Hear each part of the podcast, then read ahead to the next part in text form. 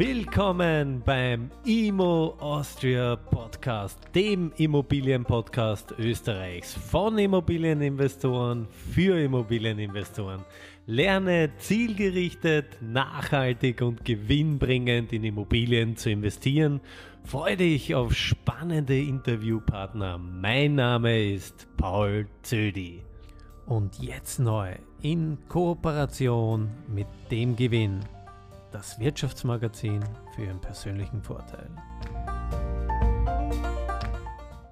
Herzlich willkommen zum IMO Austria Podcast und einer neuen, ganz, ganz spannenden Folge zum Thema, ja, was passiert eigentlich auf der makroökonomischen Ebene in der ganzen oder auf der ganzen großen weiten Welt. Äh, wir machen einen Rückblick, einen Einblick und einen Ausblick und dazu begrüße ich ganz, ganz herzlich bei mir im Studio den lieben Dominik Zörer. Servus Dominik.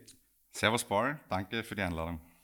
Dominik, äh, ja, ganz, ganz spannendes Thema. Du kommst eher aus der Aktienecke, hast dich jetzt auch mit Immobilien beschäftigt, beschäftigst dich aber im Speziellen sehr stark mit den Entwicklungen, mit den makroökonomischen Entwicklungen ähm, und Gegebenheiten auf den Märkten.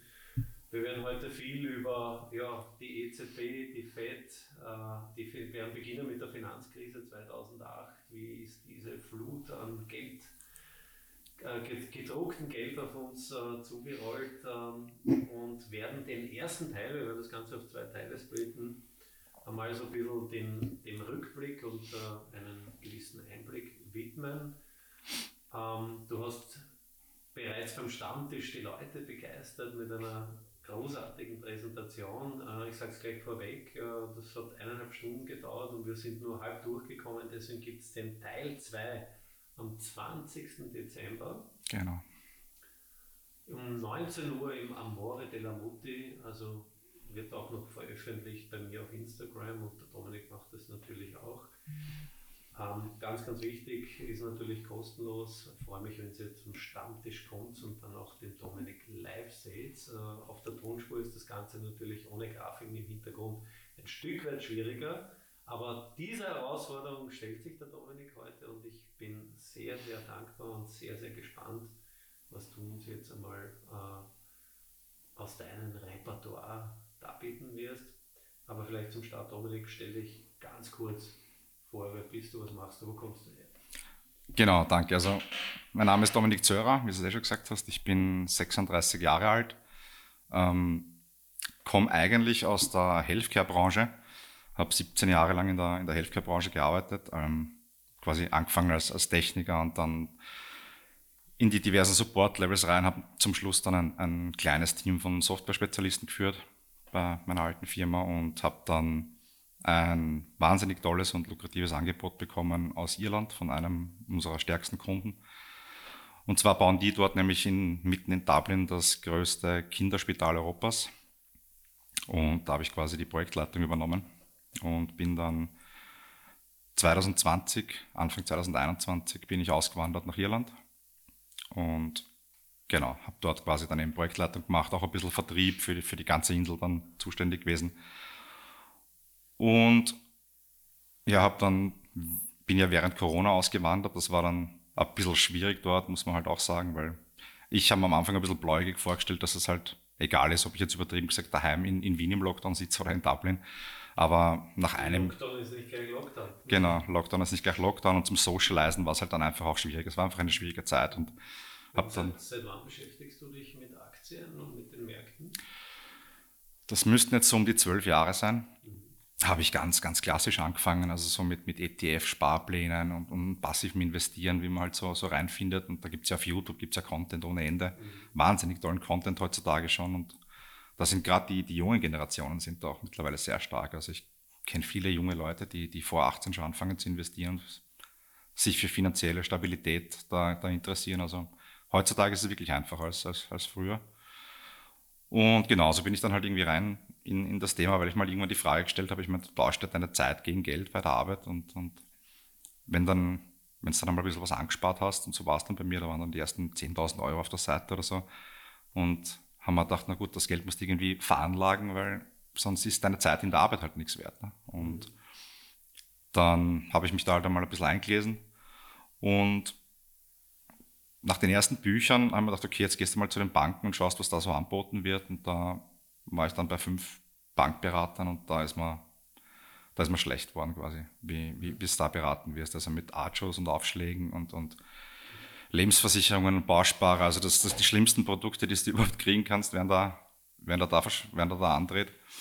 Und dann habe ich dann gesagt, okay, dann musst, dann musst dich um das selber kümmern. Und aus dem ist die ganze Motivation entstanden quasi. Sehr gut. Das heißt, du bist jetzt quasi aktiver Investor, du machst ja sehr viel, du schreibst ja auch äh, ja, einen Blog, wenn ich das richtig verstehe. Ein Blog, es ist ein, ein, ein Newsletter ein quasi, Newsletter, ja. das ich jetzt einmal im Monat schreibe, mhm. wo ich halt dann so quasi meine, meine Gedanken versuche niederzuschreiben. Was sich aber auch als relativ schwierig herausgestellt hat, vor allem in den letzten Wochen, weil der Markt so extrem sich bewegt derzeit. Mhm. Und wenn es am Monatsende das Monatreview passieren lässt, dann ist dann stimmen die Dinge teilweise schon gar nicht mehr, die du schreiben willst, weil, weil sich einfach alles dreht und wendet in, in teilweise Tages-Minutentakt. Also, ich glaube, was wichtig ist, was du gesagt hast, und sei an dieser Stelle auch prominent erwähnt, das sind deine Gedanken, ja, das sind deine Erfahrungen, deine Wahrnehmungen. Das heißt natürlich nicht, dass es so ist, das heißt, du berätst auch nicht in der Hinsicht, also da, da der Teaser jetzt hier am, am Anfang, das ist, glaube ich, ganz, ganz wichtig. Das sind deine Erfahrungen, deine Wahrnehmungen, deine Gedanken, die aber unglaublich wertvoll sind. Ja. Genau, das ist das, was ich sowieso eingangs immer dazu sage und zu erwähnen, weil es, man muss es heutzutage leider so machen. Es ist keine Anlageberatung. Es sind, ich beschreibe immer gern meinen Weg, wie, wie, wie es ich zu, zu, so weit gebracht habe und, und wie ich erfolgreich bin und, und genau, gebe dann halt. Das sieht man auch an deiner Ehrlichkeit, das kann sich innerhalb von einem, von einem Monat, also ein paar, paar wenigen Wochen, auch schon wieder ändern. Natürlich. Also die Märkte sind volatil, vor allem in den Zeiten jetzt. Es ist wirklich wahnsinnig schwierig, irgendwo richtig Geld zu verdienen. Aber wenn man, wenn man, wenn man sich Marktzyklen bewusst ist und, und, und, und, antizyklische Ansätze wählt, und da sind wir dann irgendwo beim, beim Warren Buffett, Benjamin Graham Value Investing Ansatz, mhm. dann findet man in jeder Phase der Märkte findet man gute, gute Positionen. Mhm. Du hast begonnen vor zwölf Jahren ja, das war so kurz nach der Finanzkrise. Dann starten wir mal mit der Finanzkrise, weil das hat natürlich die Aktien-, Immobilienwelt, die komplette Finanzwelt äh, erstens einmal durchgerüttelt, auf den Kopf gestellt, ausgespuckt und dann ist es wieder heiter weitergegangen. Ähm, wenn man da mal zurückblickt, wie ist da deine Einschätzung, was ist da damals schiefgelaufen passiert und was hat das für Auswirkungen bis heute? Ja, es ist bei uns, also generell in der, in, in der Finanzwelt ist es ein ganz wichtiges Thema, das, das halt 2008 da passiert ist. Und zwar es ist da, der Immobilienmarkt ist gecrashed. Und angefangen hat das Ganze mit, mit sogenannten Mortgage-Backed Securities. Ähm, ich will jetzt auch nicht zu tief ins, ins, in die Thematik reingehen, aber in, in Wahrheit sind das Kreditderivate. Und ein derivativer Kontrakt ist ein, ein quasi eine Wette auf einen Basiswert. Das heißt, ähm, ich nehme jetzt einen Sackerl Kaffee her zum Beispiel und dann kann ich darauf wetten, ob der in zwei Monaten teurer ist oder billiger ist. Das ist eine ganz vereinfachte Variante eines, eines Derivats. Und dort im speziellen Fall war es einfach so, dass ähm, diese Mortgage-Backed Securities, also generell gibt es einen, einen zugrunde liegenden Kreditmarkt, ähm, wo halt die Kredite am Sekundärmarkt von Banken weiterverkauft werden. Das heißt, der Max Mustermann schließt einen Kredit ab für ein Haus und der hat eine gewisse Bonität. Der ist mehr oder weniger liquide oder hat mehr oder weniger Cash zum Beispiel äh, als, als, als erstes Investment mit eingebracht. Und jetzt gibt es natürlich bei den Krediten gibt es auch Kredite von Leuten, die wenig kreditwürdig sind und eher neigen dazu auszufallen und nicht zurückzuzahlen. Und diese, diese Kredite, die bündelt man dann in sogenannte Mortgage Pools. Das ist quasi eine, kann man sich als Box vorstellen, wo man alle möglichen Kredite reinschmeißt und die verkauft man dann in Tranchen weiter an Investoren. Das war ein super Geschäft, die Banken haben sich dumm und dämlich verdient und bis dann irgendwann einmal angefangen hat, dass diese Kredite auszufallen. Aber die haben sich gut und, äh, wie gesagt, dumm und dämlich verdient aufgrund der Tatsache, die waren alle AAA geratet, gell? weil sie als diversifiziert eingestuft wurden von den Ratingagenturen, die natürlich dafür bezahlt wurden, das zu machen. Genau, also man hat sich die Ratings gekauft. In, in Wahrheit war da nur Schrott drinnen in diesen ganzen Mortgage-Backed Securities und, und man hat sich ein, ein AAA-Rating bei Moody's Feature aus Standard Poor's gekauft Und dementsprechend war es geringes Risiko, hoher Ertrag und diese Dinge haben natürlich, die haben Schule gemacht. Das Übel, wenn ich das richtig verstehe, ist klarerweise durch die äh, ja, lose Kreditvergabe, dass wirklich jeder ohne Sicherheiten, ohne Eigenkapital und so weiter äh, Immobilienkredite äh, bekommen hat, einfach weil der Markt gesagt hat, ja, Immobilien. Genau, es, war, es ist dann sogar so weit gegangen, dass der Markt sogar schon gesättigt war und dass dann sogar noch die Kreditanforderungen runtergesenkt waren. Da gibt es in Amerika so einen Credit Score, der wurde einfach runtergesenkt, kein Down Payment mehr, also keine Anzahlung. Und dann hat, ja, dann haben Leute, ja, teilweise fünf, sechs Häuser besessen. Ja. Mhm. Und das natürlich kann irgendwann nicht gut gehen. Und dann sind eben die ersten Kredite ausgefallen, das Ganze ist kollabiert. Und das Problem war gar nicht so, dass der, der Kollaps des, des, des, des Häusermarktes, der wäre schon schlimm genug gewesen, aber das Ganze wurde dann noch besichert mit sogenannten CDS, Credit Default Swaps. Das ist, klingt auch jetzt irgendwie utopisch, ist aber in Wahrheit nur eine, eine Ausfallsversicherung. Das ist, ich vergleiche es immer mit einer Brandschutzversicherung. Gibt es in den USA, dass du dein Haus gegen, gegen, gegen, gegen Brand versichern kannst. Und kriegst dann halt den Häuserwert erstattet, wenn es abbrennt. Und bei einer normalen Versicherung ist es so, dass du nur dein eigenes Hab und Gut versichern kannst. Das heißt, du musst das Haus besitzen. Sonst würde ich das Haus vom Nachbarn besitzen, würde es anzünden und ja, mhm. genau. Und bei diesen Credit Default Swaps ist es halt nicht so, da kann jeder das abschließen und das Problem ist, wenn diese Credit Default Swaps sind halt dann dazu da gewesen, dass man sich gegen einen Ausfall einer Bank versichert. Und das Ganze ist dann zusammengelaufen bei dem, bei dem größten Kreditversicherer, den es gegeben hat. Bei AIG hat die Firma geheißen. Da waren alle großen Banken versichert. Die Santander, die UBS, JP Morgan, HSBC, Goldman Sachs, Deutsche Bank, Morgan Stanley, alle möglichen. Die haben halt dort ihre Versicherungen abgeschlossen. Und wie diese Mortgage-Backed ja, und wie diese Mortgage-Backed Securities äh, umgefallen sind und dieser Häusermarkt kollabiert ist, hat AIG dann diese, diese Versicherungen ausbezahlen müssen. Und das ist halt dann so weit gegangen, dass diese Auszahlungssumme so hoch war, dass ERG nicht, mehr zahlungsfähig war. Die haben das nicht ausbezahlen können. Und hätte man ERG dann nicht gerettet mit frischem staatlichem Geld, dann hätten am nächsten Tag alle diese Banken Milliardenverluste verbucht und der komplette Finanzsektor wäre kollabiert. Okay. ERG hat man gerettet. Lehman Brothers, wenn man sich zurückerinnert, ich habe einen wunderschönen Pullover. Ja. Management Department 2008. Ähm, den werde ich übrigens am 20. Dezember anziehen. Ich freue mich drauf. Ich freue mich drauf. Ähm, warum hat man Lehman Brothers damals fallen gelassen? Äh, ich meine, da gibt es ja wildeste Gerüchte, aber wie siehst du das? War, ich, das, war das ein guter Schachzug? War das äh, fatal im Nachhinein betrachtet? Ich sehe so, dass es richtig war, Lehman Brothers fallen zu lassen, weil es auch in der Bevölkerung, keine Bevölkerung sieht gerne einen Bailout. Also wenn du, wenn du Banken, die sich verzocken, rettest, dann kommt das nie gut an. Und der Steuerzahler zahlt. Ne? Da, genau. Hat er sowieso müssen. Na, hat er sowieso müssen. Aber das war zumindest ein Zeichen, dass man sagt, wir retten, wir schütten nicht überall Geld drüber, wir retten nicht alle. Lehman Brothers hat sich verzockt, es ist so. Und dafür hat man sie fallen lassen. Das war quasi das Bauernopfer von der ganzen Sache. Mhm. Hat das geholfen? Geholfen. Das war nur Außendarstellung. Das war, das war medial einfach. Also Regulierung würde helfen, aber wir haben nachher die Banken sogar weiter dereguliert.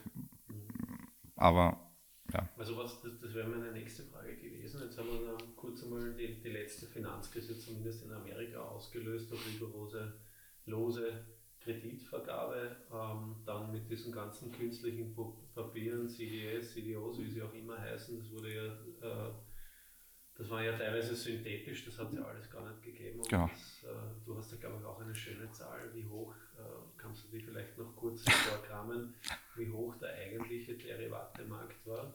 Also im 2008er Jahr, da rede ich jetzt nur vom, vom Kreditmarkt, vom, vom zugrunde liegenden Kreditmarkt, da war der, der Derivateanteil auf den Kreditmarkt war Leverage Faktor 9 zu 1. 9 zu 1. Ja. Das klingt bedrohlich. Das ist bedrohlich, ja. Das ist bedrohlich. Wie ist das heute? Also da, hat sich da was grundlegend geändert? Das ist jetzt die nächste Frage als Über, Übergang zu, zur Regulierung die Aufsichten der Welt haben zumindest so getan, wie wenn sie was getan hätten. Haben sie was getan? Ja, es wurde, es wurde Clearstream wurde eingeführt. Das heißt, das ist quasi eine Clearingstelle, die im Aktienhandel aufpasst, dass es halt Rücklagensicherheiten gibt und so weiter im Aktienhandel. Und trotzdem muss man sagen, dass 80 Prozent aller Derivate-Transaktionen OTC passieren, over the counter, das heißt im Interbankenhandel zwischen den Banken und an Clearstream vorbei an den Regul Also man hat eine Regulierungsstelle eingeführt, aber 80 Prozent werden daran vorbei gehandelt. Okay. Gut, das sagt alles. Ähm, in Amerika hat man ja dann, glaube ich, schon 20% Down Payment eingeführt. Äh, das hat ja die FMA jetzt in Österreich auch in den ersten achten mehr oder weniger in der Form rübergehoben nach Europa. Ähm, ja, was hat sich eigentlich aber jetzt in der Zwischenzeit getan? Regulierung ja nach außen hin präsentiert. Du hast es erwähnt, äh, unter, du sagst over the counter, im Montesimarkt kann man auch sagen under the counter. Ähm, wie, was hat sich da jetzt, äh, wie, wie, wie, ich meine, vielleicht ganz kurz, dass du den Zuhörern und Ringen erklärst, wie hat sich das auf die Zinslandschaft ausgewirkt? Wie hat sich das auf die Aktien, Immobilienmärkte, diese Krise ausgewirkt? Und wie spitzt sie sich? Und ich nenne das bewusst Zuspitzung heute. Wir sitzen hier im November 2022. Wie spitzt sich das Ganze geradezu? Genau, also es hat ganz, ganz wichtige Veränderungen gegeben. Wie man, wir sind dann nachher natürlich nach 2008 in eine Rezession geschlittert. Und die Rezession hat man dann bekämpft, indem man die, die, die Geldtheorie einfach bis in den Wahnsinn getrieben hat. Und zwar, da ist die Modern Monetary Theory entstanden. Ben Bernanke war damals ähm, Fed Chair, also der Vorsitzende der Federal Reserve, der ähm, amerikanischen Nation äh, Notenbank. Und der hat damals den Satz geprägt, ich würde notfalls Dollars aus Hubschraubern werfen, um die Wirtschaft anzukurbeln. Das hat er auch gemacht. Also genau, das hat, er, das hat er dann auch so gemacht. Und das ist im, in meinen Augen liegt da der Grundstein allen Übels, den wir, den wir heute zu spüren bekommen, die Auswüchse dieser Geldpolitik, dieser lastiven Geldpolitik, weil man heutzutage einfach jedes Problem mit frischem, billigem Geld überkleistert. Mhm. Und Man sagt ja immer bildlich immer, das Geld wird gedruckt oder eine Gelddruckmaschine wird angeworfen. Das ist ja nicht so, das ist ja reines Buchgeld. Reines genau, Chiralgeld. das ist reines Chiralgeld, das auf Knopfdruck erschaffen wird quasi. Fiktiv gibt es nicht, also, also, es wird nicht einmal wirklich gedruckt auf Papier. Ja. Das ist, sind einfach nur Buchungsnummern. Ja. Mhm. Aber dem, mit, mit dem schafft man es halt, dass man immer wieder diese, diese das heißt aber nach, nach 2008, 2009, diesen Crash nenne ich ihn mal, hat man zunächst einmal die Zinsen rasant auf einen Tiefpunkt befördert. Genau. Die Zinsen sind dementsprechend gesunken. Ja. Und wir haben jetzt 12, 14 Jahre mittlerweile quasi billiges Geld. Natürlich hat es immer wieder kurz zwischendurch Zinsanhebungen gegeben. Vor allem in den USA waren wir einmal kurz höher. Aber in Europa haben wir jetzt fast 10 Jahre Null- oder Negativzins, glaube ich. Ja, seit 16. Seit 16 erst? Okay. Null war sehr niedrig, aber seit 16 ja. seit 16 ist er dann wirklich auf Null gestellt ja. worden. Also wir haben und dann ist tatsächlich der Negativzins Und dann ist tatsächlich der Negativzins gekommen. Und was, was viele Leute auch immer irgendwie vergessen, ist, dass haben, erstens mal ist es ein. Und der Strafzins, darf man auch nicht vergessen. Strafzinsen, genau. Ja. Ich habe auch am, auf, meinem, auf meinem Depot habe ich auch Strafzinsen zahlt für Cash-Anlagen. Ähm, ja, aber auf jeden Fall ist es so, dass wir zum Beispiel Negativzinsen, das war historisch einmalig, hat es noch nie gegeben. Und das sind so Projekte oder Entwicklungen, wo kein Ökonom der Welt sagen kann, wie sich das in Wahrheit auswirkt, weil es einfach noch nie da war. Die Aktienkurse hat das befeuert, die Immobilien in den letzten zehn Jahren, ja. Generell Risk Assets, also man, man, entscheidet immer, also man unterscheidet immer zwischen Risk-On und Risk-Off-Modus quasi bei den Märkten. Das liegt halt dann auch an den Zyklen. Ähm, es gibt halt Zyklen, wo alle Risk Assets performen und sei das jetzt Aktien, Anleihen, Bitcoin, you name it, was auch immer. Und da haben wir jetzt den längsten Bullenmarkt gehabt, den es eigentlich gibt, mit 14 Jahren, seit 2008. Jetzt ehrliche Frage an dich. Du investierst seit zwölf Jahren. Hast du das äh, jetzt auch in, den, in, der kürzeren Vergangenheit, sage ich jetzt einmal, erkannt und bewusst investiert? Oder hast du schon geglaubt, 20, ich kenne ja da auch viel Literatur, die haben ja schon gesagt, der schwarze Schwan kommt 16, dann kommt er 17, dann kommt er 18, dann kommt er 19, dann ist 2020 Corona gekommen dann ist auch wieder der Hubschrauber gekommen. Ja. Ähm, wie, wie, bist du, hast du das bewusst schon ähm, in deine Investmentstrategie hineingetragen und dahingehend investiert? Ja, also ich habe 2008 oder, oder 2010, dann habe ich mich wirklich intensiv angefangen zu beschäftigen mit Investments und viel gelesen und ich habe ziemlich früh verstanden, ich meine, da kommt man auch relativ schnell drauf, dass es in Zyklen passiert und dass der nächste Crash irgendwann wieder kommt. Nach dem Crash ist vor dem Crash. Und ich habe dann gesagt, okay, ich habe noch zu wenig Know-how, um aktiv in den Märkten da jetzt wirklich meine Positionen hinzustellen und habe mir, ich habe meine Eigentumswohnung gekauft und habe gesagt, okay, dann mache ich es einmal so, auch wenn das jetzt keine richtige Anlage ist, weil ich selber bewohnt habe, aber trotzdem habe ich halt mit der, Ein mit, der, mit der Eigentumswohnung dann versucht, da mal auf, auf der einen Seite Geld zu verdienen in den zehn Jahren, wo ich mich weiterbilde. Und außerdem habe ich dann noch ähm, passive Investments, sprich ETF-Investments gemacht, wo ich Cash aufbaue. Und habe gesagt, bis die nächsten Anzeichen kommen auf den nächsten Downturn im Konjunkturzyklus, werde ich das so halten. Und das habe ich dann 2019, wie, wie es am Repo-Markt, besprechen wir jetzt nicht, aber da hat es dann die ersten Indikatoren gegeben, die zu massiven Stress im System angedeutet haben, habe dann 2019 inseriert und im Februar 2020 die Schlüssel übergeben von meiner Wohnung und im März war dann Corona. Mhm. Corona auch ganz, ganz spannend. Ich kann mich äh, zurückerinnern, der wunderschöne Immo Austria Podcast ist ja im März 2020 während ja, der Anfänge von Corona ins Leben gerufen worden und äh, wenn ich mich da wirklich ehrlicherweise zurückerinnere, auch den Austausch mit anderen Investoren am Anfang keiner gewusst, in welche Keiner. Also der Markt war de facto eingefroren, der Immobilienmarkt genauso. Der Aktienmarkt hat es eigentlich gezeigt, der hat ja ziemlich mal nachlassen. Ja. Die Immobilien waren quasi starr. Ähm, keiner hat so richtig gewusst und haben sie auch weggesperrt. Ne. Also wir waren ja, ich glaube, ab 16. März 2020 waren wir ja mal bis Mitte Mai oder so hat man nur mit dem Notfall vor die Tür hoppeln dürfen. Ähm, danach ist er wieder rasant äh, nach oben gegangen. Warum? Was waren da die Effekte? Ähm, hast du das so kommen sehen? Und hast du es auch für dich genutzt, investmenttechnisch? Also ich habe gewusst, dass, dass, dass es irgendwann ein Einschreiten von den Zentralbanken geben wird, weil man eben, oder zumindest habe ich es angenommen, wissen kann man eh nichts in der, in der Anlage. Aber ich habe schon irgendwo damit gerechnet, dass man irgendwann die Geldschleusen aufmacht, Quantitative Easing wieder neues Geld drüber schüttet, weil man es einfach die letzten zehn Jahre auch so gemacht hat. Und nachdem die Federal Reserve dann gesagt hat, okay, wir schreiten ein, wir machen wieder die Geldschleusen auf, Zinsen runter wieder, weil die Fed war ja damals noch ein bisschen höher. Mhm. Da habe ich mir dann schon gedacht, okay, das wird jetzt der Wendepunkt sein und da habe ich dann auch wieder angefangen zu allokieren, Kapital in die Märkte zu pumpen und habe dann die ersten kleineren Positionen langsam rein skaliert und habe dann die ersten Positionen im Kryptomarkt aufgemacht und in Edelmetallen.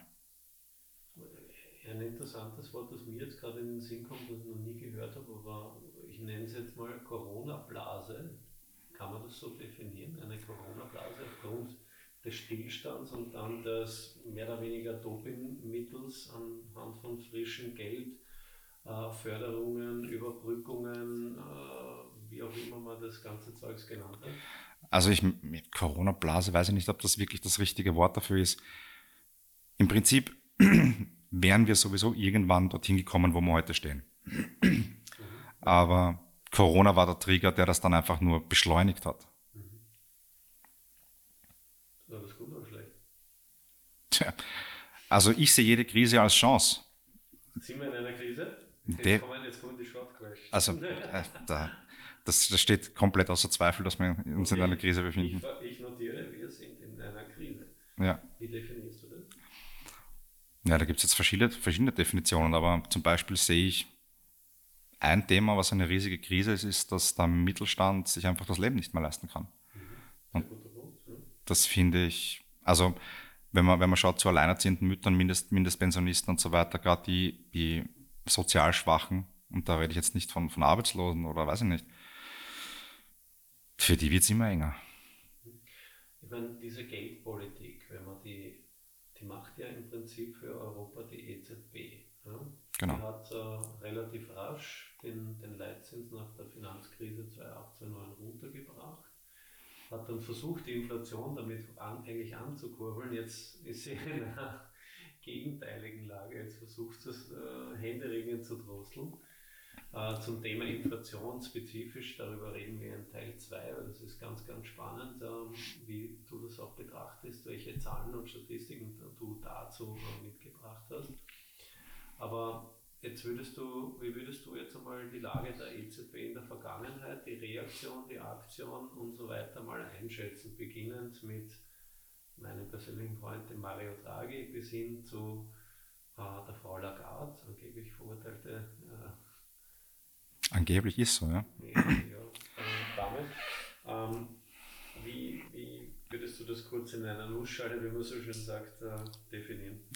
Also Mario Draghi hat ja mit dem Whatever It Takes, das werden vielleicht die meisten kennen, hat er gesagt, ja, wir versuchen die Konjunktur zu retten, eben mit, mit Stimuli, mit aller, mit aller Gewalt. Und das war eine sehr starke Aussage, die die Märkte auch beeindruckt hat, weil die gesehen haben, okay, Geld ist da und wenn wir Geld brauchen, dann, dann gibt es Geld. Also es gibt keine Krisen, also es gibt keinen Konjunkturabschwung mehr, der wird gebügelt quasi mit frischem Geld. Und was dann natürlich massive Side-Effects hat, also zum Beispiel mit der Zombifizierung der Wirtschaft. Und die Zombifizierung der Wirtschaft ist quasi, da geht es darum, dass Unternehmen, die Dinge produzieren, die keiner braucht, einfach nicht mehr vom Markt ausscheiden, selbst wenn sie defizitär arbeiten, weil sie sich einfach gratis refinanzieren können am Kapitalmarkt und keine Fremdkapitalkosten mehr zu tragen haben. Zombie-Unternehmen. Zombie-Unternehmen. Und also es, es gibt Statistiken es gibt Statistiken, die, die treffsichersten, die ich kenne, sind aus Europa, wobei man sagen muss, dass die Zahlen in meinen Augen nicht ganz glaubwürdig sind. Ich kann sie nicht wirklich überprüfen, mhm. aber sie gehen so, jetzt nach Corona, gehen sie jetzt in die Richtung 30 Prozent der, der Unternehmen. Das heißt 30 Prozent aller äh, europäischen Unternehmen, wie gesagt, keine validierten Zahlen, aber genau. sind äh, veröffentlichte Zahlen, hängen am Topf. Die hängen am, am, am das Geld, das braucht man nicht vorwegnehmen, das ist, glaube ich, jedem mittlerweile bewusst, ist nicht mehr billig. Genau, und das, Schlimme, das Schlimmere war halt noch, dass wir dann gesagt haben, während Corona, wir setzen sogar das Insolvenzgesetz aus. Mhm. Das heißt, du musst keine Insolvenz mehr anmelden. Laut Strafrecht ist das Insolvenzverschleppung, da stehen, glaube ich, drei bis fünf Jahre drauf und das haben wir staatlich angeordnet. Ist das noch gültig? Nein, das ist wieder in Kraft. Und so akkumulieren sich halt die, die, diese Zombie-Unternehmen jetzt bis auf angeblich 30 Prozent. Aber rechnen wir es konservativ, selbst, selbst wenn es nur 15 Prozent sind, das sind ja nicht nur 15 Prozent der Unternehmen, sondern das sind 15 Prozent der Arbeitsplätze. Mhm. Das heißt, äh, der Ausblick, den machen wir in zwei Teilen, ist einmal vorweggenommen eher trüb. Sehr trüb. Wie findest du, das würde mich interessieren, aus deiner Wahrnehmung und Einschätzung heraus, die Reaktion der EZB zunächst einmal abzuwarten? Inflation ist transitory. Ähm, das wird sich aufgrund der Lieferengpässe, der Corona-Lockdowns äh, wieder geben. Dann ist zusätzlich der Russlandkrieg, Ukraine-Konflikt ähm, ja, im Februar über uns hereingebrochen, leider Gottes. Ähm, wie schätzt du das ein, dass die, jetzt reden wir mal über die EZB, noch so langsam reagiert hat? Hat sie falsch reagiert? Hat sie, wie siehst du das? Schwierige Sache, ne? Also ja, also ich habe da schon eine sehr, sehr klare Meinung dazu und man merkt in meinen Augen, dass, dass die Madame Lagarde keine, keine Ökonomieausbildung hat, nämlich gar keine. Und sie hat viel zu langsam reagiert, die EZB. Also sie hätten da viel früher einschreiten müssen mit steigenden Zinsen, aber haben das einfach viel zu lange schleifen lassen. Und das Problem ist, dass das ist das große Problem der Inflation, wenn der Geist einmal aus der Flasche ist, du kannst ihn nicht einfach wieder reindrücken, weil das, das Thema Inflation einfach viel zu komplex ist. Und ich habe es am, am Stammtisch am Vortrag, habe ich gesagt, die, die hauptsächlich treibende Kraft der Inflation ist die M2-Geldmenge.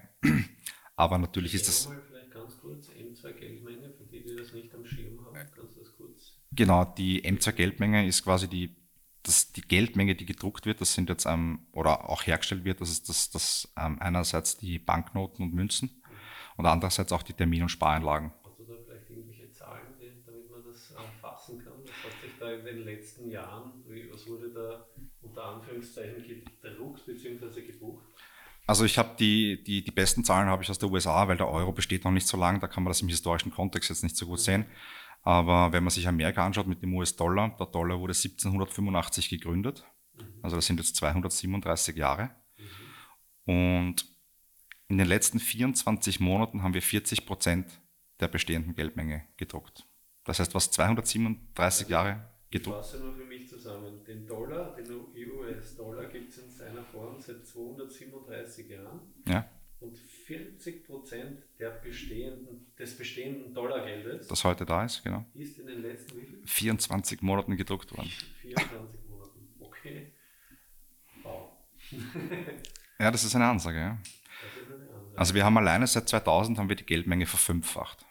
Mhm. Seit 2000 die Geldmenge verfünffacht. Notieren, notieren. Äh, und du gehst davon aus, äh, in Europa die Kurve schaut relativ ähnlich exponentiell aus. Ne? Genau, also wie gesagt, im, in Amerika ist sie parabolisch und ich sehe keinen Grund, warum in Europa nicht dorthin gehen, vor allem mit Italien, wo man Staatsland oder mit Südländern, sagen wir so, mit Südstaaten in der EU, die halt Unmengen an Cash verschlingen. Also, ich lasse das an dieser Stelle so stehen. Das war jetzt ein erster Teil mit sehr, sehr viel Informationen. Der, die letzte Aussage lässt mich auch staunend äh, zurück. Ähm, bedanke mich ganz, ganz herzlich beim lieben Dominik Zörer für äh, die Einblicke, sehr, sehr persönliche Einblicke auch, äh, ich schätze sehr, dass du da auch ehrlich deine eigenen Meinungen und Investmentansätze mit uns teilst. Und freut euch auf Teil 2, weil dann geht es weiter, wie schaut es aktuell aus und was denkst du? Ja?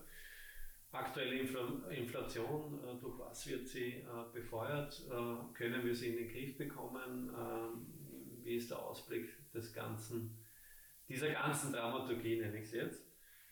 Und deswegen wieder einschalten, immer Austria Podcast. Vielen Dank.